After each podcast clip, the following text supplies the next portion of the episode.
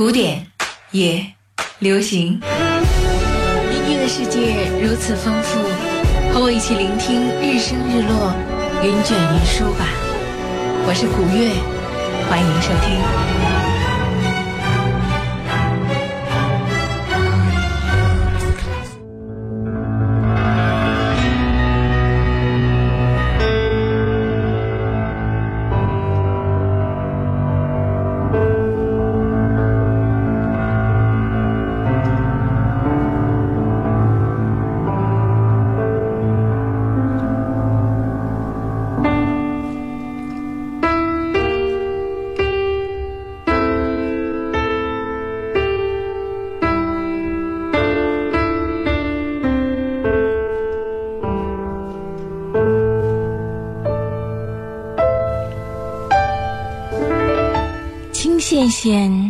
那个蓝线线，蓝个阴阴的彩，生下一个蓝花花，时时的爱死人。蓝花花的旋律在中国家喻户晓，那这首歌曲是陕北民歌中最广为流传的一首，从上世纪三十年代传唱至今，深受几代人的喜爱。欢迎收听古典也流行，我是你的好朋友古月。国际大卷此次以民歌《兰花花》为素材，创作推出了中国原创歌剧《兰花花》，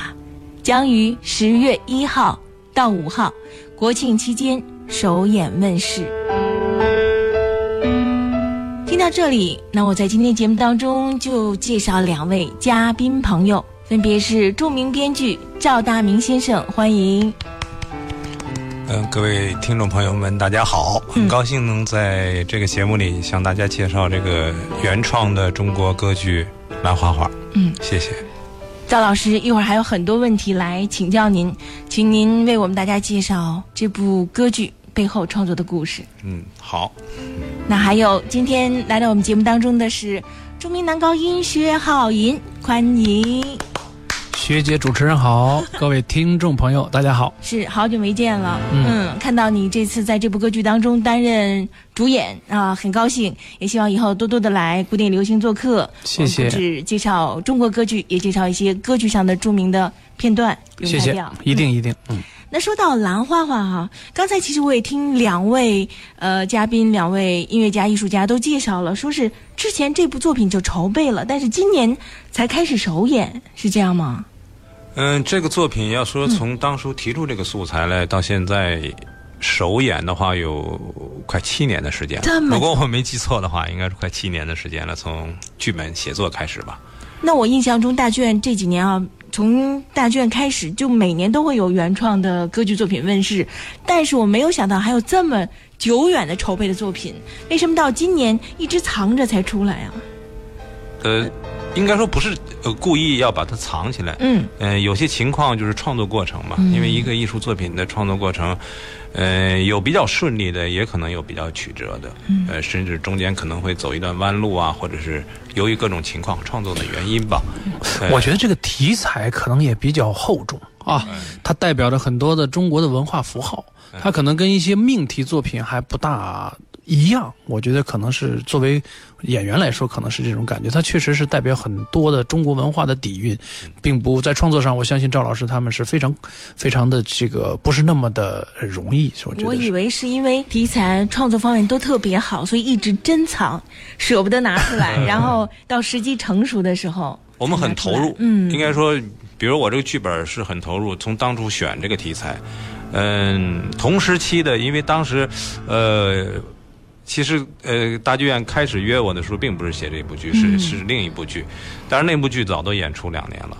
然后呢，这个我我后来想了一下，我我向大剧院建议，就是说是不是写这样一个题材的？完了，院里说，那你就先拿一个梗概看看行不行？因为这个歌儿，就像你刚才主持人讲的似的，大家非常熟。越是熟悉的东西呢，呃，一般来讲，歌剧和舞剧最好选这种大家比较熟悉的题材，不要在叙述上。给呃观众带来过多的理解上的负担，呃，但是从另一个角度来讲，如果你选非常熟悉的题材，特别是一首歌，那这样的话在歌剧里边，呃，如何使用这个素材，反而有一定的难度。从另一个角度看，所以可能在创作过程当中、提炼过程当中，呃，要经过一个过程。对，尤其是我觉得剧本上很有难度啊，是由一首歌，它的背景很少，然后产生的整个一部歌剧。对它这个歌是大家所有人都会唱，谁都知道。但是在这个基础上做成一个特别完整的，又有戏剧充足又很好的一个歌剧的故事，我觉得真的很困难，很困难。嗯我为什么选这个题材？其实是因为，呃，就是很多人一想就说，特别是写歌剧，就说有这么一首好听的歌，他肯定是从这个比较，呃，就是因为有一首好听的歌，而且这个歌的特点，呃，熟悉这个歌旋律，可能很多观众熟悉，但是可能你要认真听这个歌的话，它属于各种民歌里边，它是一个叙事性的歌曲，它自己讲了一个事情的过程。一个美丽的女子，后来就是有自己的爱情追求，后来被迫嫁了一个呃老头子，很丑。就是用歌词里讲的，就是说那个人就像一座坟一样的。你像一个十六七岁的女孩，后来她表达了一种，就是说你你你，我不甘心嫁你，你恨不得今天你死了，我明天就跟我的情人走。她她她是一个讲述过程。这样的话呢，就是说选这么一个题材去做一部完整的歌剧，一般人都觉得可能是呃把它扩张一下就可以了。但是我选这个题材呢，说实话，就像你刚才用那个词，我觉得很准确，它只是一个素材，无论是它的情节还是它的旋律，在我看来只是一个素材，就像我选任何一个事件或者一个任务故事情节一样。哎，刚才浩云我觉得讲的特别好。嗯。我选这个素材，我主要是觉得它背后可能蕴藏着一个当时中国社会，比如二十世纪初那样一个社会，那样一个社会环境里边，个人的情感，特别是爱情的追求，和这个社会的传统的礼教、道统，嗯发生的一种命运的冲突。这个命运的冲突本身，这种起承转合，很可能构织成不同的人物身份、社会身份，他们互相之间发生那种矛盾冲突，可以说是借兰花花这样一个爱情故事为出发点，把这样一个道统社会的一种礼教文化和个人情感之间的激烈的命运冲突展示出来，它会构成一部歌剧的一个宏大的一个，甚至具有史诗性的这么一种品质。所以我选它作为一个歌剧的题材来创作。我觉得赵老师一说就不一样了哈，浩爷。高度就是绝对是高度文化背景，它的这个后面的故事，还有关键是，我觉得歌剧最需要有的什么戏剧张力，对一下子就显现出来了，啊然后让我觉得有一种充分的想象。对那我一会儿还是想请赵老师给我们大家讲讲这个背后的故事，嗯整个歌剧后面的故事，您是后来怎么进行创作的？那我再为大家介绍一下这个歌剧的主创人员哈。首先呢，当然是作曲家张千一先生嗯与赵大明先生其实合作的是好早年就合作的老伙伴了，包括像你们一起合作的《大梦敦煌》，还有其他舞剧，对对舞剧《大梦敦煌》，对对。对，还有很多的作品，还有像您创作的一些歌舞剧《闪闪红星》，还有一个士兵的日记嗯。等等，就是都是大家脍炙人口的作品。所以导演是陈欣怡先生，对。呃对，陈欣对。怡老师，对，你们以前也合作过吧？都，我跟他合作，我跟他合作是第三次了。嗯，哎，头一次是这个福建大剧院制作的哦，叫《土楼》，啊，后来是第二次是国家大剧院的原创歌剧叫《冰山上的来客》。嗯哎，这是第三次跟陈欣怡导演合作，嗯，对，和非常严厉，而且又不失风趣，而且很可爱的一个这个导演。他本身陕西人，哎，哦对，哦，对，女导演，对对对对对，他是很强势的这个导演，他导的作品非常女导演好像都挺他很他很他很宽泛，他嗯。歌剧、舞剧、话剧、戏曲，应该是囊括了舞台剧的所有的这种剧种，而且依然活力十足。嗯现在其实我们觉得很多的这个艺术家都是跨多种呃行业啊，对对对，我觉得肯定赵老师也是不同的编剧、不同的策划、不同的内容嗯来给我们讲。那好吧，我们接下来来听一段音乐吧。因为刚才也说了啊，两位嘉宾也说了，这首作品其实是今年才刚刚将要首演的，但之前是不是有个音乐会？对一五年的时候呢，就是呃这个作品刚才说了，大概经过了六七年的时间，嗯哎，大概到了这个第三四年的时候，就是我们最著名的作曲家张千一，嗯。他进入了，进入了以后呢，他阅读了剧本以后，完了他这个提出了一些要求，而且他就当当时的一些主要的唱段写了。呃，我们有一个共识，就是说，真正的歌剧本身啊，就是戏剧性的展开的一个气场，一个环境，应该在合唱当中展开。这和就是这当下的歌剧创作有一个很大的理念，我觉得就是一个时代的一个进步的一个理念，和过去的我们的歌剧有所区别。因为合唱作为一种歌剧的环境，无论是艺术的环境、舞台的环境，还是一个它象征出来的社会环境、矛盾冲突的环境，这是一个特别重要的场。这个场的形成要靠什么呢？歌词固然重要，但是要靠音乐的写作。当时千一进入以后，对这部歌剧里的合唱的要求和写作下了大功夫的。所以呢，呃，推荐先听咱们一段。好。这段合唱就是延安府林振川，谁不知道？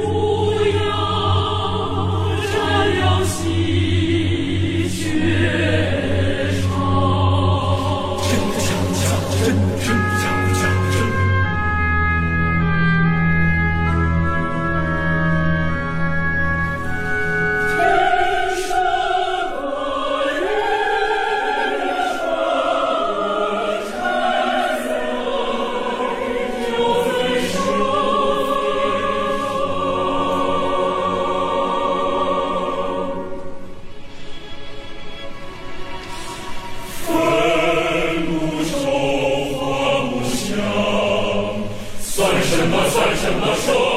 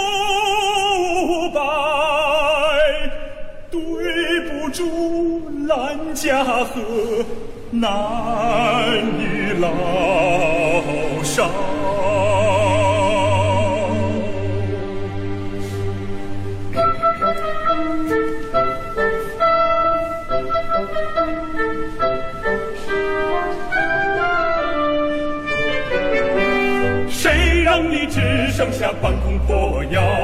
整日里家中凉过冷灶，人穷志短，马瘦毛长，再好的女子。也得上了别人的大花轿。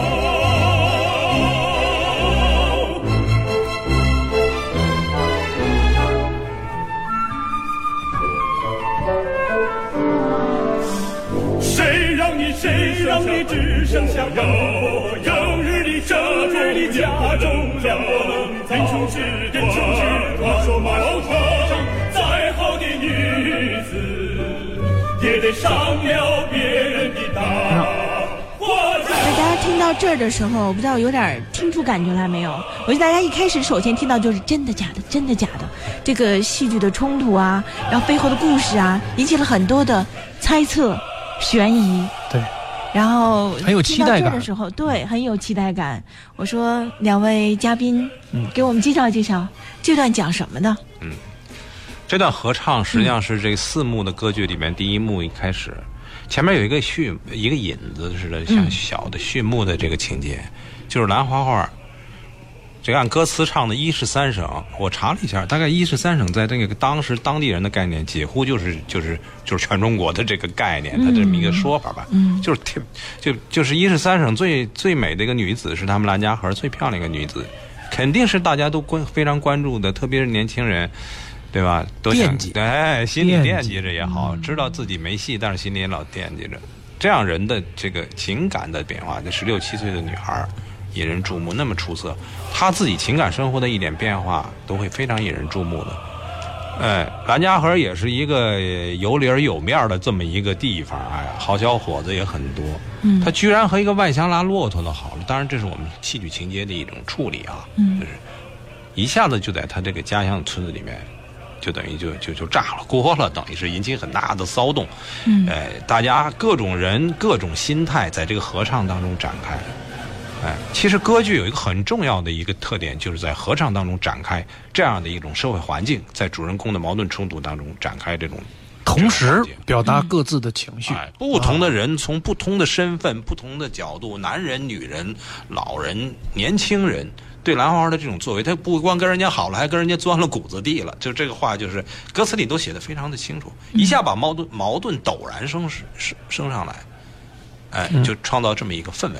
这个也是除了他的戏剧冲突，也是很多歌剧的时候表现的一种手法，包括歌剧中的三重唱、四重唱、五重唱、六重唱，对。每个人自己一个声部来渲染情绪，然后冲突、冲击力。对，嗯，是的，歌剧音乐啊，就是就是要歌剧要把戏剧冲突放进歌唱和音乐里边去进行，而不是说就是靠节目单介绍，或者说让人对话。这其实很困难的一种所以，作为编剧，您很懂这个歌剧，它作曲家，我觉得你们配合的，包括对于整个作品的这个诠释和节奏感把握的特别的重要。歌剧的文本要给歌剧，呃，唱就是歌剧的音乐，特别是用音乐来表达戏剧冲突，用歌唱来表达戏剧冲突啊，文本要创造最大的空间。嗯，用音乐家自己的话讲，就是音乐的结构要覆盖整个文本。那是音乐从音乐的角度说，那文本在创作阶段的时候，要给音乐整个覆盖文本的这种戏剧冲突的框架结构，这个是真正的歌剧本应该做到的。这是这就是老搭档是不一样的。我们排练当中都会能感觉到，一直在商量，两个人一直经常会在说一些呃这样的调整那样的调整或者怎么怎么样，这个很难得的其实。而且我们的排练场里面。呃，大明老师和千一老师是经常出现在排练席，要盯着大家对音乐、对文本要有准确的表达，要有这个非常严谨的这种精神来做这个事情。所以说，我们也觉得这在原创歌剧的排演当中是非常少见的，很少。没错，所以怎么说叫醇酒呢？就是越酿越有味道。而且刚才我还说呢，我说这个虽然时间筹备的那么长，但是这个时候，正在这个时机恰好出现了，就是。真的是很合适，因为现在不论是影视剧作品，刚才也提到像《红高粱》啊、《白鹿原》呀，呃，让我想到古典作品音乐有一个形容，就过去都是什么先澎湃呀等等这些，嗯，但是到了近代突然回归传统古典，它是一种现代人的新的视角。对，我觉得这部歌剧《兰花花》就是这样。听听最后这块儿。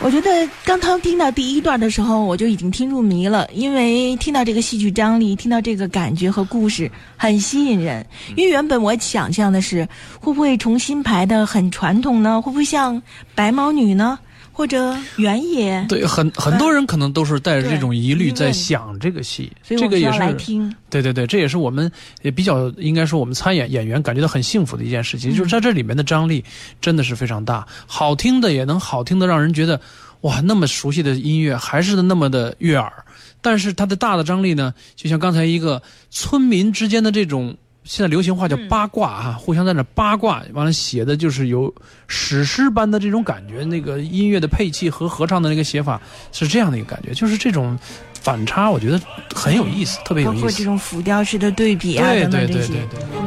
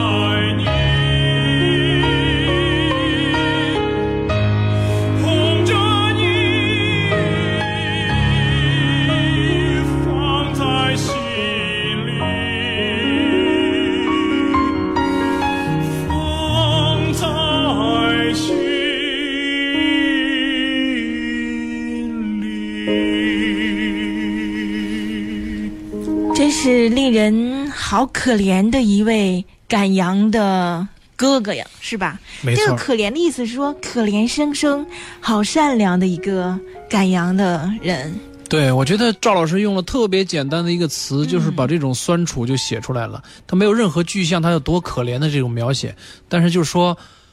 我在人群里，我就是只羊，为什么呢？因为没有人在乎他，也没有人去关注他。羊群里，我才自在舒坦。这个人心里有多酸，大家可以想象。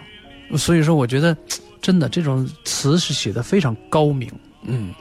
嗯，刚才呢，我们听到的就是薛浩银，也是今天我们节目的嘉宾，这位男高音所演唱的这个段落。这个段落呢，叫做人群里我就是只羊。嗯嗯。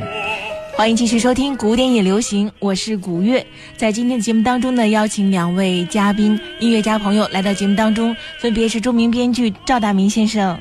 还有刚才介绍的歌唱家薛浩银。嗯，本来呢，我还说让赵老师给我们讲讲这个《兰花花》这部剧作的这个故事。赵老师说了，说这个。得且听下回分解。大家要想知道全部的故事，那去大剧院去看。演出的时间是呃十月一号到五号。嗯嗯。呃，大剧院的原唱歌剧《兰花花》，这是首演，和大家见面了。是的。今天呢，其实我觉得很有意思。刚才上半时段赵老师也讲了关于这部原创的歌剧《兰花花》背后的一些故事。呃，它复杂的情节、戏剧的张力，跟我之前想象的一点都不一样。是，跟我们想象的也是一点都不一样。对我们当时可能觉得这部戏可能会充斥着一些陕北的民歌呀，或者是当地的一些音乐特色呀，可能就是说，如果让我作为一个歌者来想象的话，很难冲破这个这种音乐形象。嗯，但是我们拿到谱子的时候，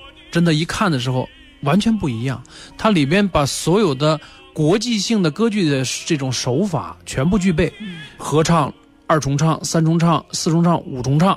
完了这种呃宣叙调、咏叹调，就是它是非常全面的。而且之后呢，这个里边很多的这个呃词，就是说实话，有时候我们也参加过很多的原创歌剧，可能有一些词就是呃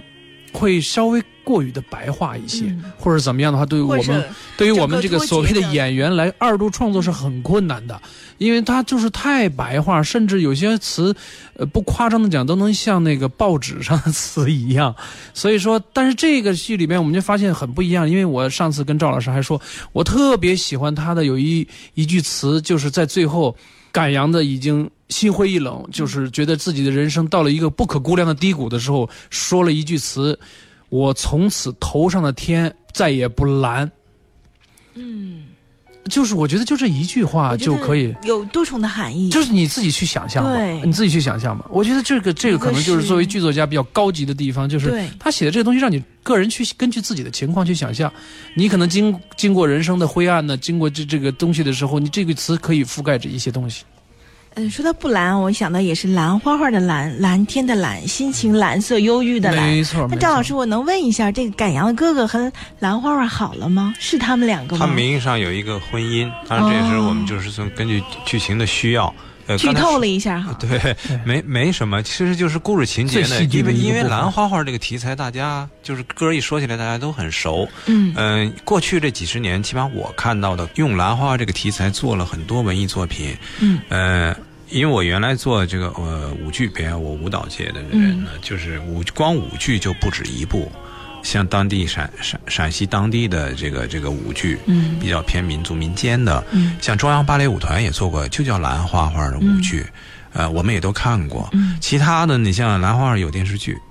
然后呢，也有人借用这个题材写小说，戏曲也很有，也有戏曲吧？啊，就是说这个用这个题材编的故事情节，其实大家也可以想象，哎，没有什么特别特殊，歌剧也没有突出这个故事本身多么的与众不同的蹊跷或者是怪怪异哈。但是我的感觉是，这次我们的兰花画这次原创的创作手法是不一样的，就是是我们当前的一种。视角，如果要是比喻的话，我想象的音乐的想象就是好像是有辅调的那个肢体蕴含在其中。对，这次这次我们就在跟千一老师说，可能千一老师也一不小心创造个历史，就是用辅调完整的辅调形式写的这个歌剧的序曲。这个应该说在歌剧史上都是没有出现过。二位都是这个音乐方面的专家哈，我不会用你们那么专业的音乐的这个这个词语来表达。但是有一点我自己的体会是这样的哈，就是我在跟咱们作曲家张千一先生在沟通这个剧的时候，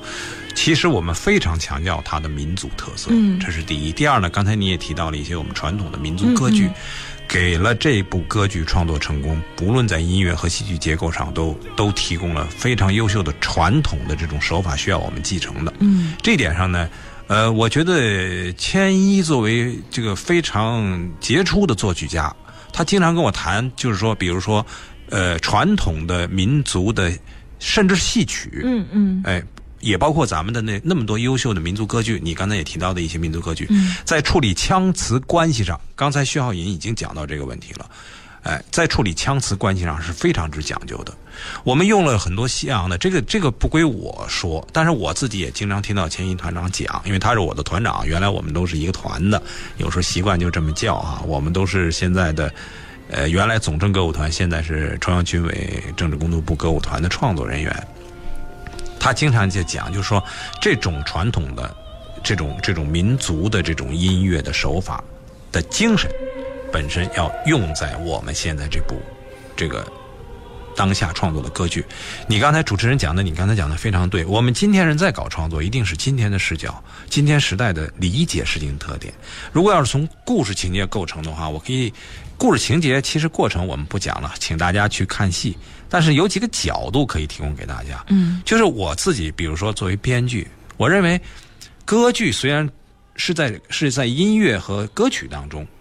来度过这比如两个小时的时间，但它并不意味着这个戏剧性本身的简单，更不是简陋，更不是幼稚。你讲的事情一定要值得人家坐在这儿认认真真的牵引着人跟你看上两个一晚上。如果是一个很简单的情节，然后加上一堆所谓很好听的歌曲，那个歌曲的好听是会受影响的，因为你首先感人，感人以后才好听。人是在特定的情感状态下听歌才觉得它好听，没有纯粹的超过一切前提的好听。所以呢，这部歌剧里边围绕着一个美女在兰家河这样一个社会的一个环境当中出现了以后，哎，比如像赶羊这样的羊倌，他几乎是个人下人，没爹没妈，实际上从小就给这个兰家河的周老爷是个财主，放羊，某种意义上讲是周老爷的给了他这个放羊的羊倌这么一个身份，是周老爷他自己认为他是周老爷把他养活大的。附属品，哎，他非常 非常依靠这个，然后是周老爷做主，把兰花花出了事儿的兰花花嫁给了赶羊。你看这个事情啊，他前边是那样的一种刚才听的合唱，后来他们两人有一个有一个真按照社会常理的话，他们有一个名名义上的一个婚姻，但最后为什么刚才他唱那段，刚才他说的那个段那句词，他为什么心灰意冷了，对吧？他发现他永远不可能真正得到兰花花，这根本就不是一个世界的人。对，比如兰花花她大，比如说周老爷，在一个兰花这样一个漂亮女子出现在面前的时候，每个人的性格都会跟整个这样一个命运的这样一个大的社会环境发生冲突。戏剧就是这么展开的。原来我们演员在排演过程当中经常开玩笑说，为什么说红颜祸水，或者说红颜薄命？这个女孩儿要是太漂亮、太让人惦记的话，还是挺麻烦的。所有人都惦记她，啊，连周老爷都想尽办法来这种，就那个时代啊，不可有。一个有一个情节可以在这儿在这儿讲一，就是兰花花他爸这个这个这几个人物，兰花最后实际上是很悲惨，是走向死亡的。这个这改了几稿的戏剧结果，这个结果从来没有变过。嗯，哎，他实际上是走向死亡，并不是哪个人故意非要把他害死，但他最后的结局是这样的：他大的被他气死了。表面上看啊，是被他气死了，因为他的他的他的这种反抗，他的这种搏斗，跟命运的搏斗，他这种不甘心，最后一步一步走向那样。最后他爸爸就说了，就是他最后感叹，就是说的，就就说他去世的妈就跟他去世妈就喊，就老婆子，我我一辈子老老实实做人，但是我架不住你给我生了这么一个漂亮女娃，所有男人都惦记她，我还怎么做人了，对吧？没办法，嗯赶羊离家出走了，对吧？嗯，赶羊就是生死未卜吧，但是他他肯定是就行尸是走肉行尸走肉，心死了，心死了。死了，对吧？他的情人骆驼子被赶走，其实赵老师，我觉得你刚才说的这个让我很有感触，因为有时候我们看一部歌剧，呃，尤其是传统歌剧，有时候我们会想，歌剧分开的，就像你说的，有时候是一些歌组成的歌剧，但是其实现在在中国原创的歌剧一直也在有个争论和争议，到底什么才能是有着中国特色的歌剧？到底是像完全像西洋的那种，呃，唱腔、唱法、做法，当然有着我们自己本民族的这个曲调加在里面，这是歌剧呢。而另外一方面，我觉得刚才从您的介绍中说的，从小人物看背后的这个社会的背景，一个人从兰花这一个人看到每个人的众生相。对我觉得从这个歌剧中、音乐中表现出来，对我觉得也很有意思。这是中国人的故事，他从精神的底蕴上，他一定是非常具有民族特点的。真是不愧为学姐，啊这这是一个总总结的真好这是第一。第二，刚才我们也讲到了传统的歌剧，咱们的咱们有非常优秀的作品，刚才你都点到了，我们有雄厚的历史基础，而且包括戏曲，嗯然后充分去研研究。为什么刚才提到一个词儿，这是千一在作曲时候反复跟我讲到，叫腔词关系。如果你把这个问题解决好了以后，你所表达出来的感情，无论用什么样的现代的技法，你的感情方式是不应该脱离中国的民族特色的。对，所以我们要把这个视呃视野放宽一点，另外讨论问题的层面高一点。这样的话，就是说真正从戏剧的精神的领域里面去讨论这个民族特色的话，我觉得还是有很大空间的创作空间。嗯，为这次的我觉得主创人员点赞哈。没错浩宁，嗯我觉得你参加这部歌剧，我觉得感觉也有年头了吧？虽然是这次首演，我数次的参加这个歌剧的一种汇报吧，就是在一五年的音乐会展是他演呀的，15年音乐会也是我当时唱的就是对这个戏真的是感觉当时也因为作为演员来说，我们可能主要的工作是二度。对比。因为你也唱过别的这嗯。个原创歌剧啊，不用指名啊什么的，就说 我就说想好危险。听听你唱，没挑事儿啊，没想挑事儿，就是想听听就是对原创歌剧啊你唱的这个体会。应该说，我个人有一点比较浅薄的这种嗯理解啊，对中国歌剧的这种理解，我认为，如果说能用不失为国际惯例的这种写法，再加上我们中国的民族音乐的这个音乐性，如果这种比例能够结合的准确的话，当然这个比例到底是四六三七还是怎么着，我也说不清楚，因为我不是作曲家，我也没有这个能力来说。但是我认为这种结合，如果让人觉得舒服的话，应该就是中国原创歌剧的真正的走向，因为它毕竟还是为中国人民服务的。呃，它一定要有民族的这种音乐性，但是也不能失去。国际的这种呃手法，因为这种手法是可以让它把它扩大的，这个是我们这个很多的这个传统的音乐是达不到的，所以说它还是一种结合，因为歌剧歌剧它还是外来品种，它还是有一些国际的上的一些惯例的几百年来的一种惯例。